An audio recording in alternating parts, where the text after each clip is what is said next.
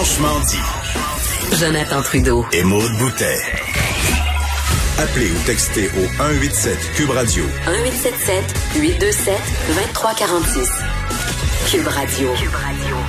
Pascal Birubé est chef intérimaire du Parti québécois et député de Matane Matapédia. On le rejoint au bout du fil. Monsieur Birubé, bonjour. Bonjour, M. Trudeau. Euh, je suis curieux, je sais que vous étiez en ligne à la fin de, notre précédent segment sur ce que je disais sur la pertinence d'avoir levé le point de presse pendant la fin de semaine, ne serait-ce que pour diminuer la pression collective, l'anxiété collective. Euh, euh, vous pensez quoi de, de cette théorie-là? Êtes-vous d'accord ou est-ce que c'était une bonne stratégie d'avoir arrêté les points de presse pendant le week-end? D'abord, au plan humain, moi, je suis d'avis que le premier ministre doit s'accorder des pauses. D'ailleurs, je lui ai dit il y a plusieurs semaines qu'il ne pourra pas tenir la route chaque jour avec ce rythme-là. Et je suis également d'avis qu'il y a un certain nombre d'informations qui peuvent être communiquées par d'autres ministres. Par exemple, le décompte. Est-ce nécessaire que ce soit le premier ministre qui fasse ça chaque jour? C'est une information qui peut être transmise euh, publiquement aux médias, via les réseaux sociaux. Ensuite, il me semble qu'il y aurait encore plus de poids si le premier ministre venait à un moment où il y a un message fort envoyé ou des, nouvelles mesures ou des rappels à l'ordre c'est sûr que ça crée une habitude euh, d'avoir ces mhm. rendez-vous-là, mais c'est certainement pas moi qui va blâmer le premier ministre d'espacer ses, ses présences. Je lui ai dit, je le connais assez pour lui dire, François, il me semble que ça, ça va être lourd sur, euh, mhm. sur la durée, sur le nombre de semaines. Alors, moi, j'accueille ça plutôt favorablement je crois que le, le, le, premier ministre a beaucoup à faire parce qu'il y a la crise, mais il y a tout le reste aussi à gérer. on continue d'être premier ministre pendant ah pendant cette crise et euh, les autres ministres peuvent être mis à contribution et, il y en a certains qu'on pourrait voir davantage. Par exemple, je suis plutôt étonné qu'on ne voit pas davantage euh, la ministre responsable des aînés, Marguerite Blais, qu'on voyait en toutes circonstances depuis le début du mandat. Et c'est pas mal là que ça se passe sur les aînés. Alors, je pense Qu'est-ce que, ça vous dit? Qu'est-ce que ça vous dit ça, Monsieur Bérubé? J'en parlais justement avec mon collègue euh, Richard Martineau. Puis euh, évidemment, bon, on, fera les bilans à la fin de tout ça, mais quand même la question euh, se pose. Le personne m'en doute l'intérêt, la volonté de Marguerite Blais de, de, protéger les aînés, mais en même temps, on regarde le bilan plusieurs années passées avec le gouvernement libéral. Là, il est avec le gouvernement de la CAQ. Et on a la situation qui prévaut avec tous les signaux d'alarme qu'on qu'on avait eu. Est-ce qu'elle est encore la, bonne personne? Pour diriger, diriger, diriger ce ministère-là? Moi j'évoque la responsabilité ministérielle. Lorsqu'on siège au Conseil des ministres avec une responsabilité, il faut être redevable, puis il faut être là aussi quand c'est plus difficile. Je comprends que le gouvernement a beaucoup misé sur Mme Blais, que, que j'aime bien, avec qui j'ai une relation très étroite là, qui depuis plusieurs mhm. années. Euh, c'est vraiment une, une, une, femme exceptionnelle. Ceci étant dit, qu'est-ce qu'on réalise lorsqu'on pose la question de la présence de, de Mme Blais? Bon, on nous dit, ben la vraie ministre, c'est Mme McCann, c'est elle qui est responsable des CHSLD. Donc on a une mhm. ministre qui ne gère pas vraiment ce qui est essentiel et qui fait beaucoup de communication. Et moi, je j'indique que euh, ça, ça, démontre quelque chose là. Alors, est-ce que c'est surtout pour euh, l'enjeu communication publique? Euh, Madame Blais a visité 100 CHSLD, nous l'a répété souvent.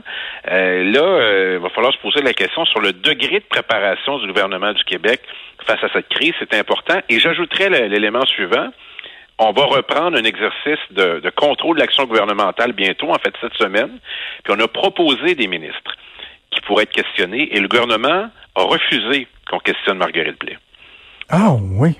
Oui, et euh, je pense que le Parti libéral avait beaucoup de réticence aussi, selon mes informations. Ah oui, parce que ils peuvent être pointés un peu euh, aussi. Ben, je, veux, dire, si c'est pas là qu'on questionne la ministre responsable des aînés, euh, ça va être quand? Alors, euh, j'en appelle, moi, à la responsabilité ministérielle, euh, qu'on puisse davantage l'entendre. Il y, a, il y a des entrevues qui ont été accordées, il y en a plusieurs qui ont été refusées aussi. Euh, c'est là, là c'est pas toujours facile. C'est pas toujours des applaudissements. Il y a des moments difficiles et c'est aussi important que le, le, le, joueur principal, c'est le premier ministre, mais il y a tout un ensemble de ministres qu'on pourrait voir souvent, puis je vais vous en nommer deux autres dans des secteurs importants. Je pense que la ministre de la Culture et la ministre du Tourisme ont, j'espère, des annonces à faire bientôt parce que ces deux domaines-là souffrent beaucoup de la crise actuelle. J'aime faire un peu l'avocat du diable parce que moi, en tant que, que canaliste chroniqueur, j'ai pas hésité euh, des fois à faire certaines critiques, à soulever certains questionnements, puis je me fais répondre. Puis le premier ministre l'a abordé aussi en conférence de presse vendredi. Euh, on se fait dire, ben écoutez, c'est pas le temps là euh, de, de, de, trouver le pourquoi, mais là en ce moment c'est le comment, comment passer après la crise, puis on trouvera les coupables après. Vous répondez quoi aux gens qui disent c'est pas le moment d'essayer d'analyser puis de trouver puis de pointer du doigt? Pas de cet avis. Alors, c'est le parlementarisme qui est en pause, c'est pas la démocratie. Le, gouvernement euh, prend des décisions importantes qui ont une influence sur nos vies.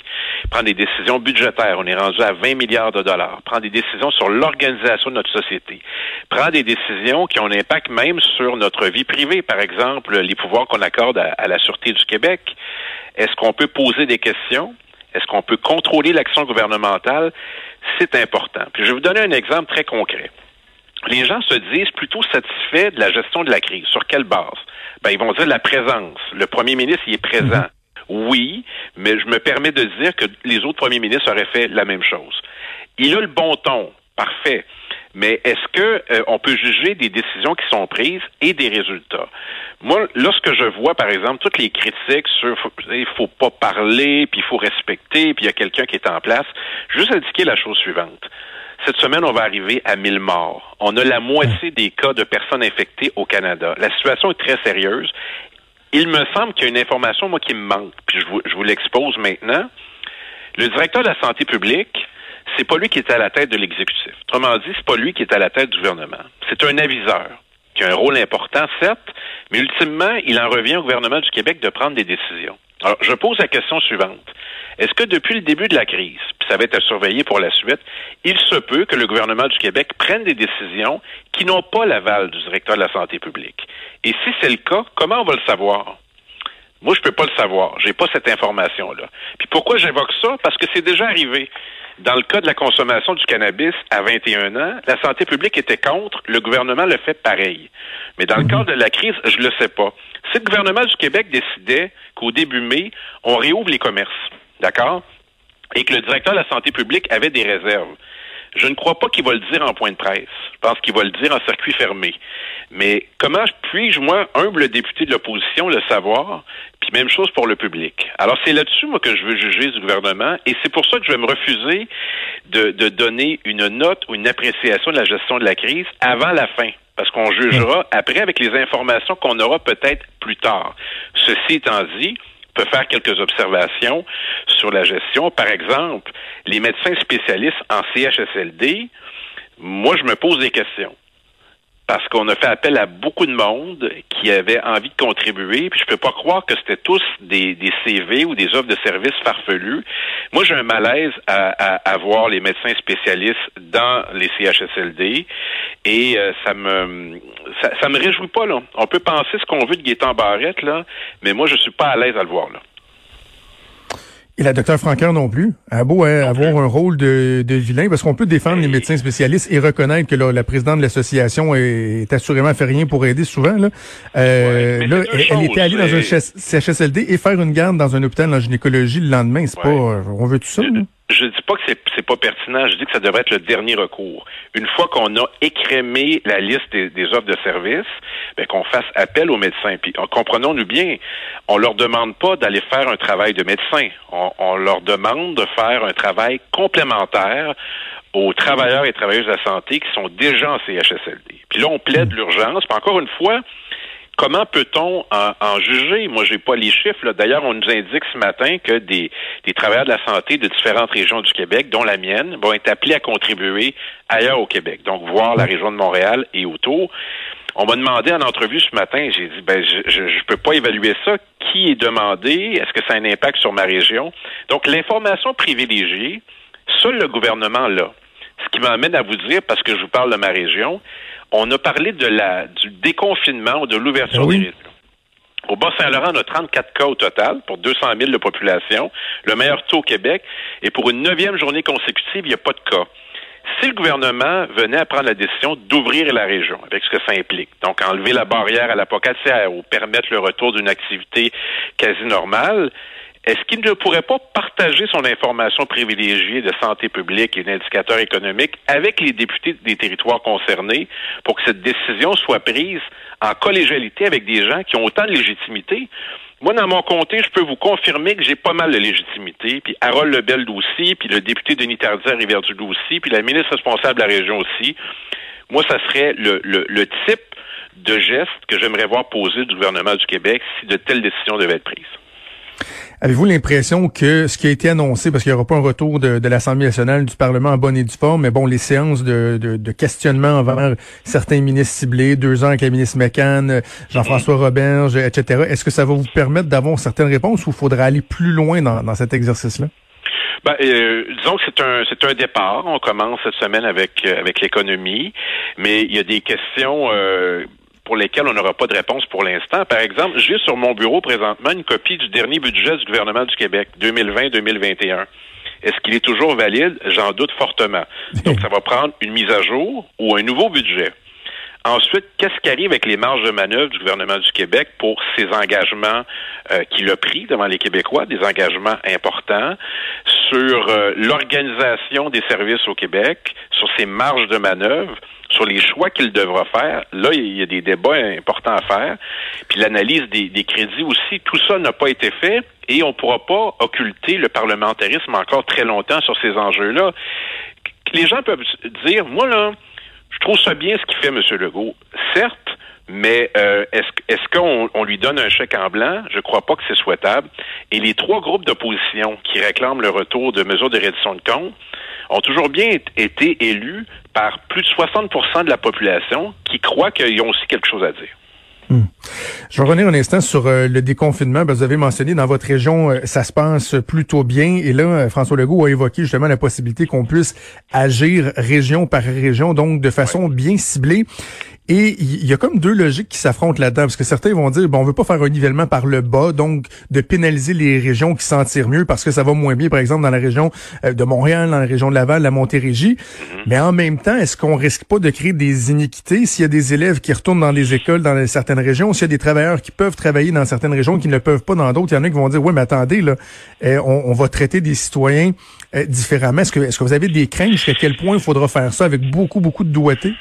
Question fort pertinente, mais d'abord l'arbitrage au plan régional. Si j'évoque cette question-là, il y a de nombreux citoyens de ma circonscription qui vont dire non, on a de bons résultats parce qu'il y, a une frontière entre guillemets à la pocatière, puis parce qu'on a pris les mesures nécessaires. Et mhm. j'ai d'autres groupes, notamment au plan économique, qui disent non, il faut ouvrir, il faut, il faut que l'économie puisse repartir.